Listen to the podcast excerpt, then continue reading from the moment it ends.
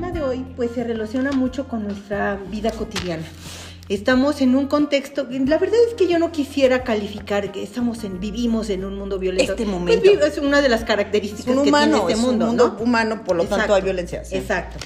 Pero eh, es cierto que las niñas, niños y adolescentes están eh, desenvolviéndose en un contexto diferente al que eh, nos desenvolvimos nosotros en nuestros tiempos.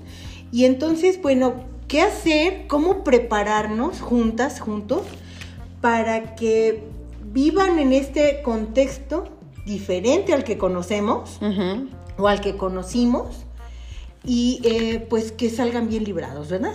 Que, y que hace rato lo decíamos, Gina, es un contexto distinto, no es más grave, no es menos grave, ¿no? Porque esta romantización del pasado es muy tentadora, decir, es que antes todo era, pues antes tenía también sus cosas, Claro, ¿no? claro. Entonces, este entender, y además, si lo enjuiciamos rápidamente como peor, nos eh, obstaculiza la posibilidad de comprender. Simplemente tiene características distintas, hay un contexto distinto. Las niñas y los niños además están... em, me, parece que lo que lo hace también complejo es que se desenvuelven en dos territorios todo el tiempo, en lo presencial y lo virtual. O sea, son, un terri- son territorios paralelos en los que, en los que viven sus vidas. Que yo creo que en Sí. eso radica la principal Sí. diferencia. Complicación para nosotras de entender. es, ¿no? Así es, porque ellos nacieron ya con este con esa bifurcación Sí, en con el mundo, un ¿no? mundo dual ahí, Existe un mundo en la nube Sí, y un mundo presencial. sí. Que nosotros, bueno, no nos tocó vivir, ¿no? Y entonces, bueno, pues la- la- se potencia las posibilidades para lo bueno y para lo malo. Exactamente, todo lo que puedes construir y puedes hacer en la vida presencial y en la virtual, pero también existe, pues, que estas características humanas. Así es. de hacer daño, ¿no? O sea, el otro día, fíjate, eh, me voy a desviar tantito, pero es que estuvo interesante. Decían que, por ejemplo, cuando a las, a las niñas y niños con ciertas condiciones congénitas, les llamamos, es que son unos angelitos, que cuando les quitas la posibilidad de maldad, les quitas una posibilidad de humanidad también. Claro. Siempre que andamos chiquiteando y haciendo menos, ¿no? Y diciéndole que una población es buena en sí misma, le estamos negando una posibilidad de humanidad también, un reconocimiento de una parte de humanidad. Y yo creo que esto implica un reconocimiento de su forma integral. Exacto, de ¿no? todo lo que somos. Exacto, de Ujú. todas sus posibilidades. Ujú, O sea, ¿por qué? Es, es como, como mocharlos, Sí. para que se vean bonitos. Y también eso hace ruido con las infancias, ¿no? Pareciera ser, porque ah, creo que aparte es importante, cuando hablamos de mundo violento, estamos en un mundo violento. Es que ahora todo está tan violento. Esta frase de todo está tan violento o el mundo violento Es una etiquetota. es una cosa, es un bodoque de cosas que van desde el bullying escolar hasta la guerra de Ucrania, hasta la escasez de agua mundial. Sí. O sea, es un bodoque de cosas que entonces se vuelve abrumador y se vuelve una lápida. ante la que no mover. puedo hacer Mm. nada. O sea, Te no tengo ninguna posibilidad, porque es algo tan grande que me aplasta. Pero ¿qué tal que empezamos por conocer el contexto? O sea, empecemos por las manifestaciones de violencia que está, con las que tienen contacto las niñas y niños en su vida cotidiana. Entonces, eh, cuando, cuando lo acotamos a esto que viven, a esto, a lo que están expuestos en la vida real, en la vida cotidiana, pues ahí sí ya estamos como mayor, con más posibilidades de hacer algo, de, de formar y de educar y de acompañar en este, en este contexto a que ellas y ellos puedan pensar de una manera autónoma. Y es un primer paso que además es una de las habilidades de pensamiento, la posibilidad de distinguir, de jerarquizar, ¿no? De ver eh, la caja grande y la caja pequeña. Poder entender, bueno, a ver, poder resolver, además no es algo que se haga por decreto, poder resolver lo violento del mundo aquí desde mi casa, pues no es posible. Entonces, como siento que no lo puedo hacer, siento que entonces no puedo, o sea, si no puedo resolver no todo, pareciera ser que no puedo nada. resolver nada. Y ese es un error de pensamiento, ¿no? Entonces, decir, ¿qué sí puedo, más allá de resolver, en qué sí puedo incidir? En la manera que mis hijas e hijos van a transitar un mundo en el que la violencia es una, es una circunstancia común y permeada a todos lados. Porque también, ojo, eh, hay una, hay una, mm, una gran tentación a decir los videojuegos, las noticias, Sí. la internet, el TikTok. Pero las violencias que yo ejerzo en mi casa, y las que se toleran y normalizan, ah, esas así de... Esas no tienen nada que ver, No, no, esas, esas es no que suman a así la nos llevamos, es que así es la vida muy complicada, ¿no? O sea, hay 4.500 explicaciones o justificaciones a eso. Claro. Pero me encanta señalar con el dedo el TikTok, las noticias, el mundo caótico, Ucrania. Y es, este... a ver, Ahora, eh, sí es cierto, TikTok y los videojuegos y Ucrania, es cierto. Tienen, son una presencia de violencia en nuestro mundo. ¿no? Pero, pero la verdad es que el mundo en el que se desenvuelven los niños, niñas y adolescentes sí tiene, convive con, con las noticias de Ucrania, pero también con mis gritos, con mis sombrerazos, con, Con mis chantajes. con mis ahí. mentiras, con, con esas formas violentas de tratarles, ¿no? ¿Y cuáles le impactarán más? ¿No? Ah, Exacto. ver, Es una pregunta que no es conveniente hacerte porque implica revisar, ¿no? Decir, oh, híjole, en lugar de estar poniendo eh, la mirada en lo externo, en lo que sucede afuera, y es que el ambiente, y es que el mundo y la calle están terribles, hijo, mano, revísate primero. Ahora sí que revisa tu casa primero. Y, y no solamente en el sentido, ¿no? De físicamente, sino revisa tu comportamiento, tu manera de relacionarte con ellos y ellas, aquellas cosas que das por hecho, que pasas. Y una de las primeras, y que casi todo mundo que estamos metidos en estos modelos de crianza, tenemos que revisar y revisamos constantemente, es por ejemplo la posición adultocéntrica en la que nosotros sí sabemos y ellos no. Y eso es una fuente inagotable de violencias, por ejemplo. Claro, claro. Y entonces aquí pues eh, tendríamos que hacer también conciencia.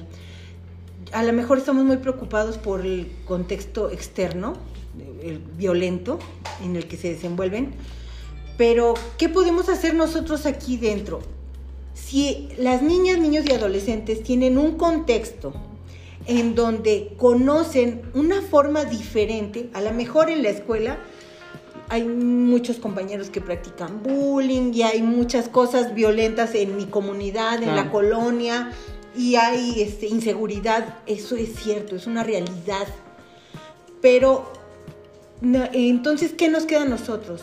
Pues que en el contexto en donde tú estés, ya sea el aula, ya sea la casa, ellas y ellos tengan oportunidad de conocer una forma diferente. O sea, a lo mejor es el único contexto en donde han tenido oportunidad de ser tratados con respeto, de reconocer eh, la importancia de la dignidad de las personas, de tu propia dignidad y de las demás personas.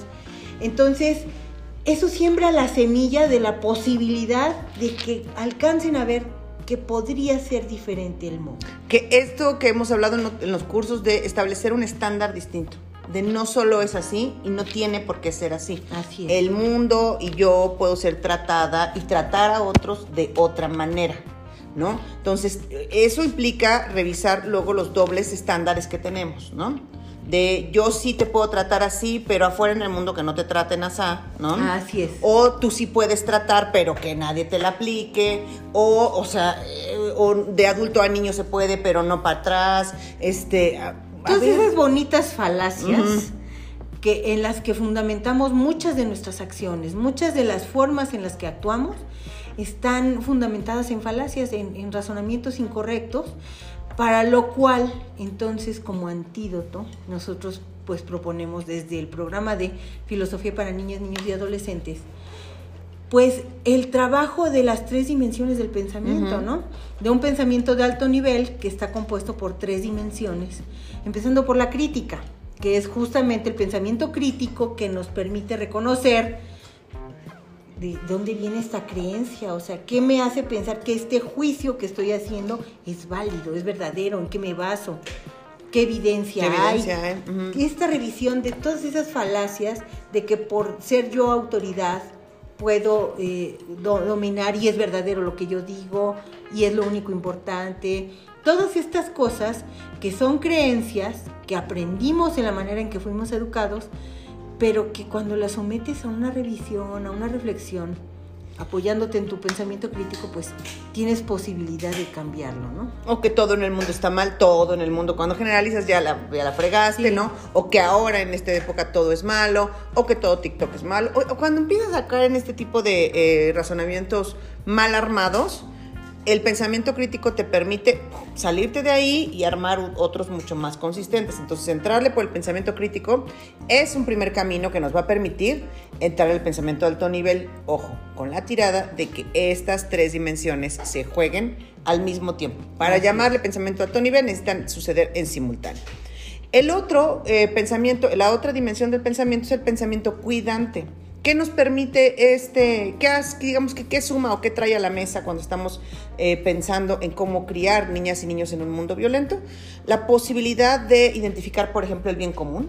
Claro. ¿Qué es lo que resulta bueno para todas y todos? Si algo resulta bueno solo para mí, en mi núcleo familiar, pero a otros se los lleva de corbata, seguramente no es bueno para ti. Si le das una revisadita, a veces más puntual, a veces más fácil, no es bueno tampoco para ti. Si no es común, no es bueno. Este, ¿Qué valores estoy eh, viviendo en casa, no enseñando de vamos a hablar de la vamos Vamos a recitar. Vamos a decir que la bondad es bien bonita, pero en la práctica cotidiana no hay bondad en nuestros actos, ¿no? O sea, voy a decirles que hay que ser amables, pero en la vida cotidiana no me porto de manera amable, ni siquiera con la, mi propia familia ni conmigo misma. A mí me trato de la fregada. Entonces es, a ver, valores, pero no no en el término de, un librito o de lo ideal, de cuáles tienen que ser, ah, los universales, esos. No, los que vivimos, los que de manera cotidiana rigen mis decisiones, lo que hago. Y si no, y si es un desgarriate y no sabes, y un día eres amable, pero otro día eres egoísta, pero otro día eres, ok, entonces, a ver, empezar a poner orden. ¿Cuáles son los valores a los que les voy a dar más peso? en mi familia, en mi crianza, y cuál, no significa que los demás los niegues, pero en cuáles vas a sustentar, ¿sí? Entonces, es esto, es justamente ejercicios de razonabilidad, de poner las cosas en orden. Entonces vas entrando lo crítico, qué evidencias tengo, cómo armo, que no haya falacias, con razonamiento más o menos bien armado. Luego lo cuidante, ¿no? ¿Cuál es el bien común? ¿A qué le vamos a llamar bien? ¿A qué le vamos a llamar portarse bien? ¿Cuáles son los valores que voy a destacar en mi familia? ¿no? La importancia de, alineado con el bien común, la importancia de cuidarte a ti misma, a ti mismo y cuidar a los demás. Si, ¿Te imaginas si todas las niñas y niños tuvieran esa oportunidad de construir el criterio de solo puedo hacer cosas que no me hacen daño ni a mí ni a los demás? No, mija, pues ya. Ya, se armó. O sea, no, no, ya es de ese tamaño el pensamiento cuidante, ¿no? Y finalmente, pues, eh, desde la dimensión del pensamiento creativo, imaginar mundos posibles. El percibirte como una persona que tiene proactiva, ¿sí? O sea, que forma parte de un mundo en donde tus acciones tienen un efecto, tienen una consecuencia. Y entonces visualizar que yo puedo actuar diferente, que no, el contexto actúa así, pero yo visualizo que las cosas pueden ser diferentes y acompañado de ese pensamiento crítico y de ese pensamiento cuidante, la creatividad viene a buscar soluciones, busca alternativas, formas diferentes de convivir, de tratarnos, de, de vivir, de pensar, que nos llevan a mejorar la manera en la que vivimos, ¿no? Así es. Déjame saludar a Alba, que por ahí anda y nos está saludando. Hola, Alba. Hola, hola. Gracias por acompañarnos. Entonces, eh, cuando vamos juntando estas tres dimensiones, estas tres partitas de la mesa, y las podemos ejecutar eh, de manera simultánea, entonces estamos hablando de pensamiento de alto nivel y desde aquí la propuesta de eh, cómo el programa de filosofía para niños puede acompañarnos y puede dar luz cuando estamos haciendo crianza en un mundo que percibimos o nombramos o que tiene esta serie de circunstancias que nombramos como violentas, ¿no? Así es.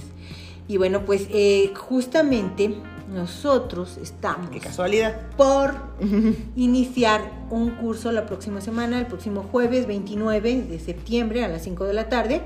Un curso para mamás, papás, docentes, personas responsables de educación y crianza de niñas, niños y adolescentes que tiene, es un curso en línea y que tiene como nombre Pensando bien con niñas, niños y adolescentes. Y es justamente cómo desarrollar este pensamiento de alto nivel, este pensamiento crítico, ético y creativo, en qué consisten estas tres dimensiones del pensamiento, cómo desarrollarlas, cómo acompañar el desarrollo de estas tres dimensiones, empezando por nosotros mismos, porque siempre en el curso Empezamos por ahí, o sea, no hay manera de acompañar el pensamiento de alto nivel en, ellas y ellos si no empezamos por nosotras mismas.